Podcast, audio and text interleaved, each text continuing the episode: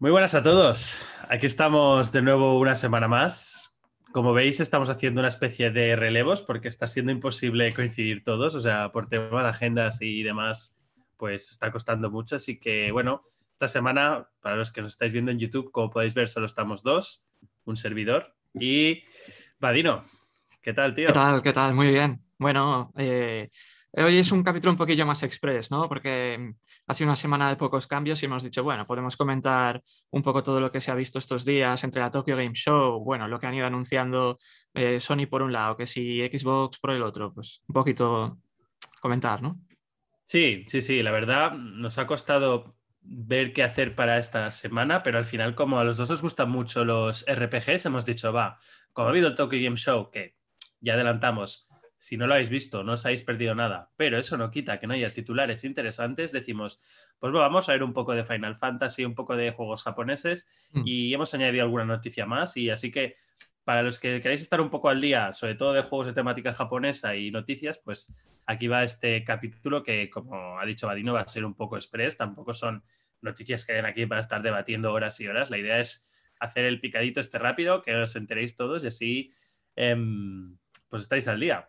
Y os adelanto que en el horno tenemos un capítulo muy especial que espero que llegue con mucho. No me quiero comprometer ni pillar los dedos, pero en un par de semanas con mucho espero que lo tengáis por ahí. Que es ah, una nueva propuesta de. No, ¿no lo ves viable en dos semanas? Has, puesto un colchón bastante grande, tiempo da. Ah, bueno, es que yo soy cuentas y a esto me dedico. O sea, hay que ser, ah. siempre hay que ser precavido. Entonces, nada, para los que queráis ver de qué se trata este vídeo especial, os sugiero que os suscribáis y así os enteraréis al momento. Y nada, si os gusta el vídeo, si no os gusta, no, ¿eh? pero, pero si os gusta, darle al like, que a nosotros nos hace mucha ilusión. Y también comentar un poco qué os van a parecer las, bueno, qué os están pareciendo las noticias que os contemos, si nos hemos dejado algo. Y en general, cómo veis el futuro del RPG, que se va a centrar mucho alrededor de ahí el debate. Así que nada, me callo ya y ponemos un poquito de música y empezamos. Vale.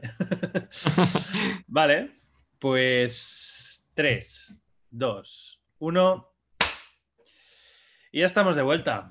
Y bueno, como os hemos adelantado, Vadino ha estado aquí recopilando noticias. Hemos hecho un poco de selección porque, aunque no muy importante, sí que ha habido muchas noticias. Entonces, bueno, vamos a empezar por el bloque Final Fantasy, que al final los dos somos muy fans de la saga, Vadino mucho más que yo, o sea, él se ha pasado todos mil veces, se lo sabe de memoria. Cualquier duda que tengáis, escribís de Final Fantasy y vamos, es como una guía, pero en versión humana. Hay, algunos que no, porque no son tan accesibles hoy en día, pero sí, sí, la gran mayoría sí.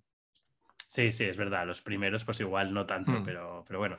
Entonces, bueno, como recordatorio, ahora mismo Final Fantasy estamos sobre todo pendientes de noticias del Final Fantasy XVI, del remake parte del Final Fantasy VII Remake parte 2, pero luego también hay toda una serie de juegos que igual no tenéis tan presentes, pero que también van a salir en breves. Entonces, vamos por orden. Eh, Final Fantasy XVI, pues a nivel vídeos y eso no se ha visto nada nuevo, pero sí que ha habido declaraciones y entrevistas con Naoki Yoshida, el cual es el productor, y el cual ha confirmado que a día de hoy ya la historia principal, los personajes y prácticamente todo lo que tiene que ver con el guion está ya terminado. Entonces, ahora mismo se está centrando en el contenido más secundario, ya sea misiones y sobre todo pues en pulir cosas del, juego. Y aparte de esto, también ha dicho que el juego estará más centrado en la acción y que el objetivo es que sea un poco más accesible para los no fans de la saga eh, con este viraje más hacia la acción, que el 15 ya para mí ya viraba mucho hacia la acción y era un combate muy, muy accesible, ¿no? Entonces, bueno, Vadino, aparte de que esto parece una buena noticia, ¿no? Que el juego esté tan avanzado. Incluso podríamos, ¿por qué no?, esperar que saliera en 2022. ¿A ti hmm. todo esto de, este viraje hacia la acción y eso te parece una buena noticia o cómo te lo tomas tú como fan de la saga? Me lo tomo bien, porque al final toda saga tiene que evolucionar y el 15 ya era un poco de eso. O sea, el combate ya era hmm. acción. Sí, era, era bastante acción. Y además molaba. Quiero decir, por mí no hay problema. Eh, de hecho, sí, sí, el, el, bueno, chino este, no me acuerdo cómo se llama, dijo que, estaban, que estaban haciendo los últimos retoques de calidad y, y que lo y que iban a hacer un poco de testeo y ya lo tendrían listo. Y como justo en la primera mitad del año, ¿sabes? Forspoken, yo sí que me lo espero para, para la segunda mitad o finales de 2022. Sí, sí, sí, la verdad pinta que será más juego, digamos, de segunda mitad por lo que tú dices. Al final Hmm. Square Enix no le interesa sacar dos juegos tan tochos muy seguidos. Y bueno, esto del viraje al final es que mm, son juegos con un presupuesto enorme. Las compañías cada vez quieren llamar la atención de más gente para poder justificar y amortizar estos juegos. Y, y bueno, es lo que hemos dicho. En el 15 ya, digamos, dio un primer paso bastante importante. Y con el 7 Remake también, si lo piensas. No es un sistema sencillo para nada. Para mí el del 15 lo era mucho más. Pero si hacen un punto medio entre los dos, yo creo que puede, puede estar bien. A mí ahora un Final Fantasy por turnos, la verdad, me da un poco de pereza. Y más después de jugar ahora No, Tales hombre, of no. Arise. Bueno, que- no, pero Eso no da pereza hay- nunca. no, pero hay otros juegos. A mí Final Fantasy, sí. que es como la saga de rol más casual realmente, para Hmm. eso ya tenemos los Personas, los Dragon Quest, que yo esos quiero que sigan por turnos y, y me encanta. Pero estos juegos que son como el Blockbuster, eh, ya me gusta que sea ir acción espectacular y que te flipes y yo creo Sí. que está bien tener las dos. Además, lo bueno es que en el 15 sí que tuvimos toda esta parte de acción, pero la historia quedó muy coja porque no les dio tiempo a hacerla. Y aquí nos han dicho que no, que Mm, realmente cuando lo anunciaron en 2020 o 2019, no, que ya lo tenían prácticamente desarrollado y que han podido hacer toda la historia. Entonces, yo me espero algo incluso mejor que el 15. Sí, es que al final es lo que tú dices. El, para mí el punto más débil del 15, y por ejemplo, también me ha pasado un poco con este Tales of y con muchos RPGs, es que últimamente, Persona 5 no, Persona 5 es Dios, eh, Sí. la historia se me acaba quedando muchos, con muchos clichés, muy mal contada en muchos casos con Final Fantasy XV, entre que si el anime, el juego de móviles, la demo, lo no sé qué, era un, un disparate. Entonces, Hmm. muy buena noticia que se hayan centrado tanto en la historia que ya la tengan, que la haga una sola persona. Bueno, no la hace una sola persona, pero que hay una cabeza pensante que dirige un poco y coordina todo. Sí. Pues bueno, bueno, buena noticia. Pues nada, a ver si con un poco de suerte, como tú dices, sale para finales del año que viene, que, que bueno, para mí eh, lo veo bastante viable. Sí, yo también. Y nada, iba a decir, y seguimos con Final Fantasy, pero esta vez vamos hablando de la acción ya a lo que es el lado opuesto de la batalla por turnos, que es el, el Strangers of Paradise Final Fantasy Origins, que este, como recordaréis, se anunció en el E3, eh, se filtró antes, pero bueno, la primera vez que lo vimos fue en el E3, con un tráiler que... Y os lo traje yo, eh, me parece, al programa antes de que saliese el E3. Tus telarañas, sí. Las Vino telarañas. a través de, de las telarañas de Vadino. Sí, Pero sí. es verdad que lo que vimos casi se podría haber quedado por ahí por las telarañas y no haber venido, ¿eh? porque al menos en mi opinión lo que se vio, buah, eso para los que no lo sepan es como un Dark Souls, pero ambientado en el universo de Final Fantasy. Aquí tú, Vadino, igual puedes explicar mejor si está ambientado en alguno de los juegos o, no. Sí. Eh, eh, bueno, es que recuerdo que en el tráiler del E3 no se vio mucho y aquí mm, se les han, han tenido que desvelar muchas cosas sobre la trama porque se deschafó. Porque, la- bueno, lo que parece es como que llevas a un grupo de, no sé, cuatro tíos raros, los típicos Ujú. prototipos de, Tots- de Tetsuya Nomura, y, y bueno, es un- es- está basado en, en como el, el primer Final Fantasy, esto de que si el caos y los cristales de luz y todo esto. Y sabíamos que el protagonista se llamaba Garland y mucha gente que ya era experta en la saga empezó a hilar y dijeron, coño, Garland tenía el alter ego que se convertía en caos. Y entonces Tetsuya Nomura ha salido diciendo que, bueno, como mucha gente se ha dado cuenta de cuál va a ser el, el plot twist de, de este juego, ya vamos a anunciar directamente que Final Fantasy Origins va de cómo Garland se convierte en caos y es malo en el 1. O sea, Ga- Garland es el malo del primer Final Fantasy. Sí, sí, sí. Ah, vale, bueno, spoiler para quien sea, lo siento, eh, pero bueno, No, es- si ya se sabe, no, no, han es- pasado eh, 30 años, yo lo que sea, ¿sabes? Tiempo han tenido de jugarlo, pero igual no la ocasión, porque como tú dices, muy accesible no es, pero bueno, eh, no importa. Mm. Eh, yo he de decir que este juego no está hecho por Square Enix, está hecho por el Team Ninja, que son un estudio especializado en juegos de acción. De hecho, yo he jugado, no sé si han sacado alguno más, pero lo último que yo recuerdo de ellos es el Marvel Ultimate Alliance 3 de Switch, que lo he jugado y a mí me gustó mucho, porque era de Marvel, para Hmm. empezar. Pero también he jugado la demo. Y he de decir que, cartas sobre la mesa, yo soy, no soy amante de los juegos Souls, solo he jugado Bloodborne y no lo terminé, pero me, me estaba gustando, pero bueno, no. Digamos que aprecio sus bondades y las veo muy bien. Me gusta más casi por el diseño de niveles que pero el combate también, pero bueno, pero en este la demo, la verdad, no la he terminado. Primero porque lo veo muy enfocado a... Sí, el estilo combate es estilo Souls, pero no me gusta que esté hecho como por pantallas que empiezan y acaban. O sea, no es un mundo que tú vas Sí. explorando y conectando, es empieza esta misión, te pones qué personaje llevas, qué equipo, qué tal, es como un poco eh, si hicieras mini misiones, ¿no? Bueno, no tan minis, pero... Y sí, sí, luchas contra eh, booms, luchas contra enemigos típicos de la saga Final Fantasy, pero mm, la demo, entre que técnicamente no acaba de funcionar bien, que tiene muchos tirones, es una demo, es normal. Es la segunda demo, ¿eh? hay que recalcar, porque la primera la sacaron después del E3 y dijeron que habían aprendido de las quejas de los usuarios y que habían mejorado y que ahora de esta también intentan mejorar, pero... Sí, yo, la primera no la jugué, esta la he querido jugar también para traerla aquí al podcast y es lo que mm. digo, es que no es mi tipo de juego y también creo que si os diera mucha opinión a nivel jugable, como no juega mucho Souls y esto, tampoco mi opinión creo que sea... Lo que sí puedo decir es que si a alguien no le gustan los Souls, este juego no os va a hacer cambiar de opinión ni os va a traer más, por muy Final Fantasy que sea, ¿eh? Yo lo he intentado y... ¿eh? Y lo he visto claramente. Entonces, nada. Eh, Para mí personalmente es una pena, ¿eh? porque el tema de la historia me parece mínimamente interesante y, como no me gustan los Souls, pues mira, me como una mierda. Pues sí, pues sí. Y seguimos con Final Fantasy, ya última noticia, que es nada, eh, sacaron un nuevo tráiler, una cinemática de, bueno, y con algo de gameplay, del nuevo Battle Royale que está ambientado en el Final Fantasy VII, que se llama The First Soldier. Recordemos que este juego solo sale en móviles, iOS y Android, sale en, noviembre, o sea, sale ya.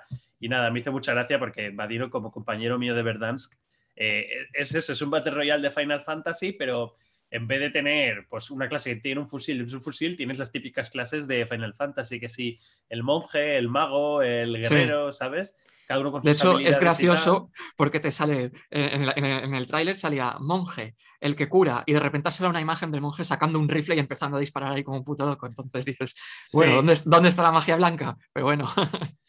Sí, y es curioso porque para Battle Royale me parece que es muy difícil que esté. Ya es difícil en un Call of Duty o en un Fortnite que todas las armas estén equilibradas, pero aquí que son poderes que ves a uno que, por ejemplo, lanza un piro autodirigido, otros luchan a espadas, es como, no sé, veo con móviles, cómo se controlará, no sé. Bueno, yo no lo voy a probar, ya te lo digo, me llama cero, pero bueno. De hecho, bueno, pudimos, ver que por historia está ambientado en el proyecto cero de Final Fantasy VII, justo mm. cuando estaban empezando a crear los primeros soldados, y llevaréis a los primeros soldados, en plan, los tiran ahí y mataos, a ver qué, qué tal lo hacéis, ¿sabes?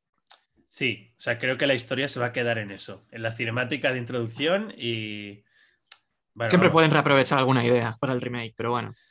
Sí, hay que decir que la cinemática se veía bien, ¿eh? tenía gráficos mm. chulos y seguía con el mismo eh, estilo de imagen y todo, tono, todo era muy como si fuera del Final Fantasy del remake. O sea, si yo te pongo la escena cinemática y te digo que es del, Final Fantasy VII y no has jugado, te lo crees, porque está, la verdad, eh, muy bien hecha. Pero bueno, no deja de ser un juego de móviles Battle Royale. Entonces, mm, hmm. creo que ni a ti ni a mí nos, nos llama mucho, ¿no? Nah, creo que el móvil me estallaría. O lo estallaría yo contra la pared, una de dos. Sí, aparte, por si alguno no lo sabe, Vadino está pasando de lo japo a lo chino ahora en lo que viene siendo juegos, así que nada. Si no es un gachapón y esto, Vadino ya. O, igual dentro de un año estoy en Projective y me paso del chino al coreano también y ya hago. Hay un mm. triángulo. Sí, sí. Y hablando de juegos de rol japoneses online, pues tenemos Dragon Quest X, que como muchos sabréis, era una entrega de la, de la, franquicia, vamos, que era solo online. Y en este Tokyo Game Show anunciaron que están haciendo un remake para que se pueda jugar offline lo que es el modo historia. De momento no se ha confirmado eh, que salga de Japón, o sea, se sabe eh, que Japón sale el 26 de febrero, pero no se sabe si saldrá en Europa o Estados Unidos o donde sea.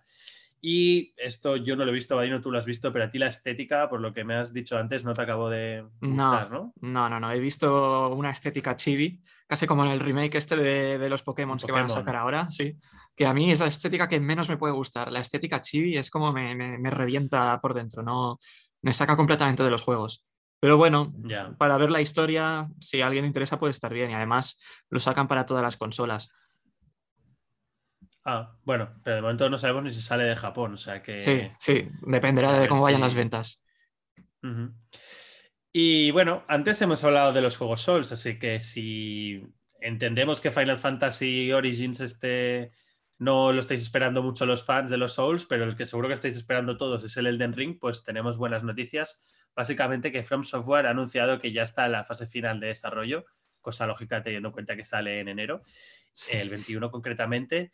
Y que, bueno, al final han dicho, pues para calmar un poco, porque había algunos rumores de que iba a ser más fácil, pues que no, que no, que va a seguir siendo igual de difícil, que es verdad que van a intentar dar herramientas para que los jugadores novatos estén más, bueno, pues puedan avanzar de alguna manera, pero claro, al ser un mundo de mundo abierto, o sea, al ser el juego un mundo abierto, em, no tan pasillero como los Souls, aunque sí, ya sabemos que los Souls podías Mm. escoger varias rutas y tal, pero bueno, em, entiendo que es más fácil intentar equilibrar y ver maneras de que los jugadores más mm, novatos o que no quieran enfrentarse a desafíos tan difíciles, pues puedan, Sí. puedan pasárselo, ¿no? De hecho, insistían Este- mucho con el mapa, ¿eh? En la entrevista insistían mucho con el mapa, rollo, que no te lo van a dar de primeras, pero vas a poder conseguirlo como por partes y que el mapa va a ser tu guía. Y dice en plan que si no sabes qué hacer, vas a tener que tirar del mapa.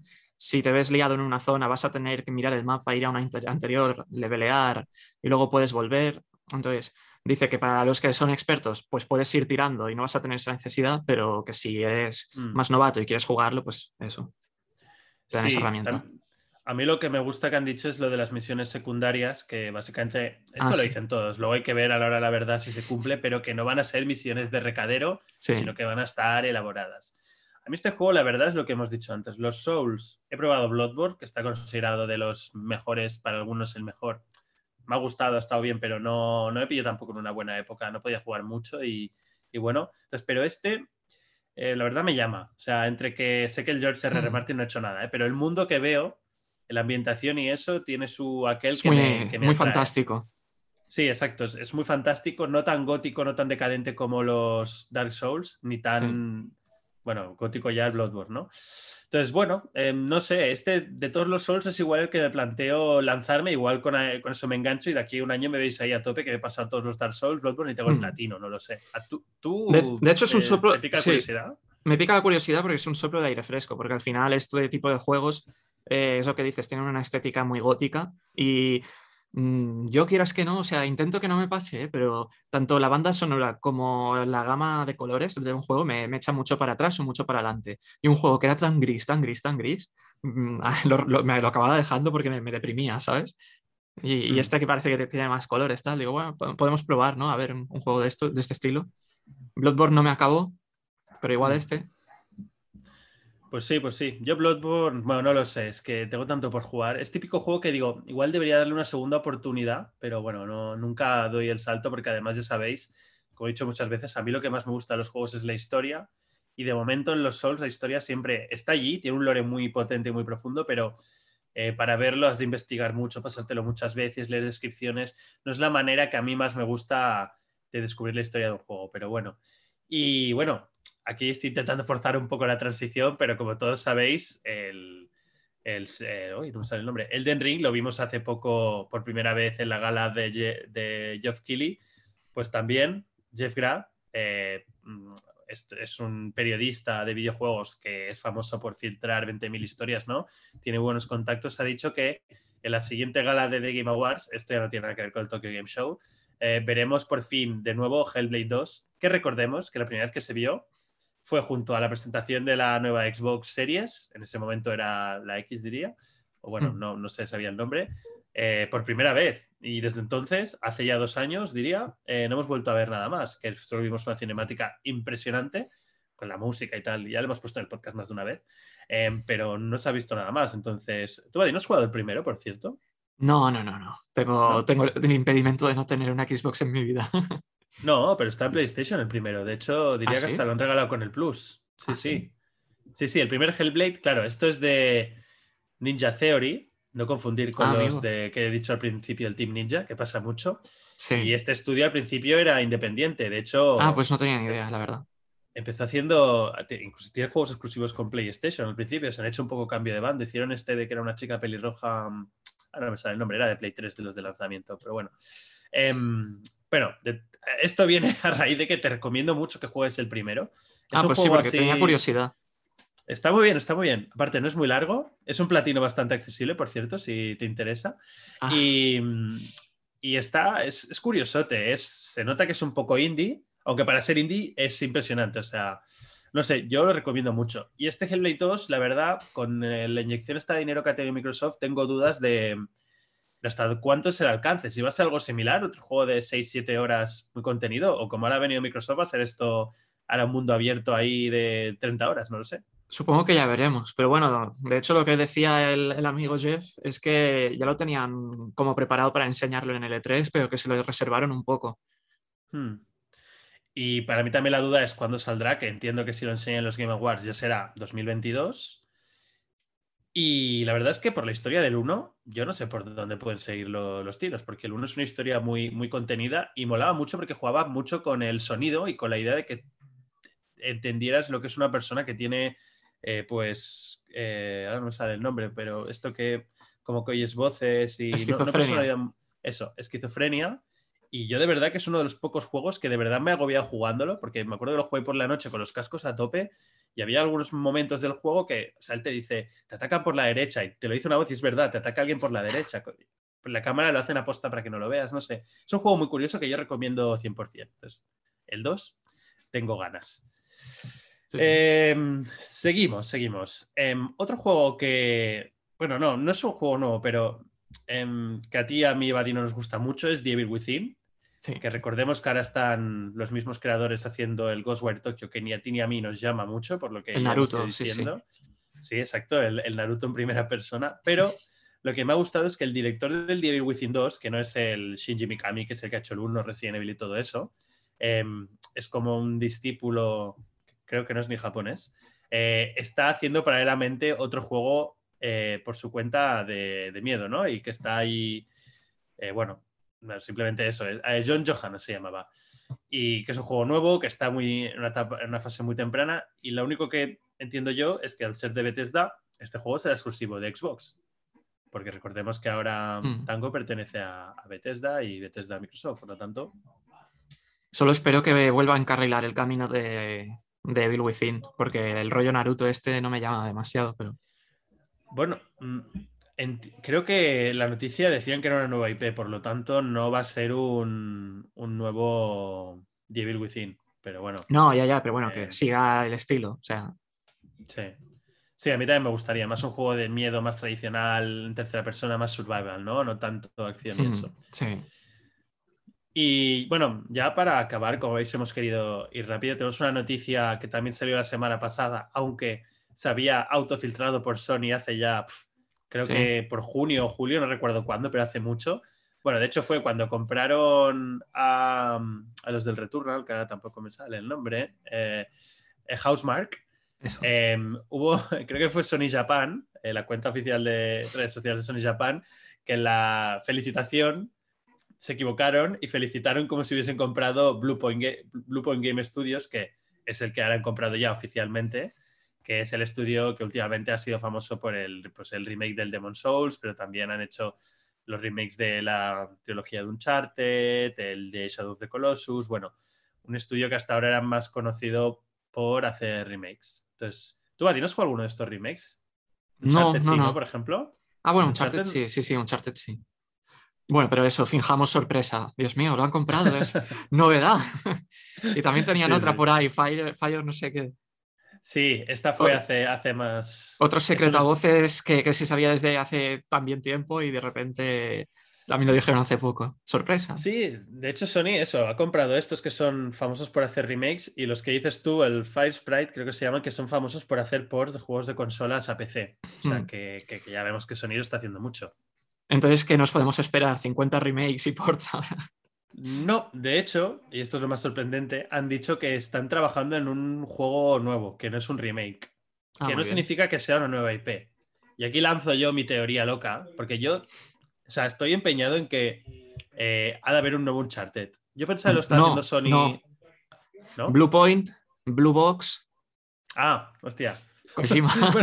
de esto ya, hablaremos en otro momento porque también están saliendo muchos rumores de que, y esto lo, vamos hablando tú y yo, de que Kojima está trabajando, bueno, ya lo hablamos en el vídeo en su día, pero cada vez suena con más fuerza el rumor de que Kojima se ha reconciliado con Konami. Sí. Insisto, lo dijimos ya en el vídeo porque se empezaron a seguir en redes sociales otra vez y que están ahí con un nuevo Silent Hill. Pero bueno, esto es más rumor. hasta ahora todo era noticia. Ahora, ahora se ha rumoreado, pero ya no es con Blue Box, ¿eh? es ya con Konami oficialmente. Y además, no solo decían Silent Hill, sino que también decían Metal Gear Solid 3 y bueno, decían bastantes remakes. Sí, o sea, pero no con Kojima. Y de, ¿eh? Castel- El y de Castlevania. Y de Castlevania. Sí, también. sí. O sea, la, la noticia es que Konami quiere volver a ser una de las principales compañías de videojuegos, ¿no? Hasta ahora lo había abandonado más, está ya con el Pro. Bueno, ahora el eFootball este que ha salido como una patata Sí, y tremendo más, y que, y que quiere otra vez volver a, a ser lo que era antes. Y de hecho va a empezar primero con un nuevo Castlevania, que no se sabe quién lo está haciendo. Pero bueno, esto es rumor, esto no, es sí. noticia. Lo No, de cogerlo con Point pinzas. Es oficialísimo. Mm. También es oficial que no están haciendo un remake. Y es lo que yo digo. Teniendo en cuenta que han hecho los remakes de los tres Uncharted, pues igual les dan la oportunidad a ellos. Yo es que el que haya una nueva peli de Uncharted para mí ha de implicar que va a salir un nuevo juego. No ambientado en la peli, porque la peli recordemos que sí que está ambientada en los juegos, pero es demasiado perfecto como para que no haya una peli y un, y un juego que la acompañe en una época cercana, que la peli sea el Hmm. año que viene, así que mucho tiempo no les da, pero es que igual llevan ya más tiempo trabajando. No bueno, sé. A ver cómo lo, lo harían, ¿eh? A ver, pueden, pueden tirar por cualquier hilo, ¿eh? Pero ahora ya tocaría spin-off.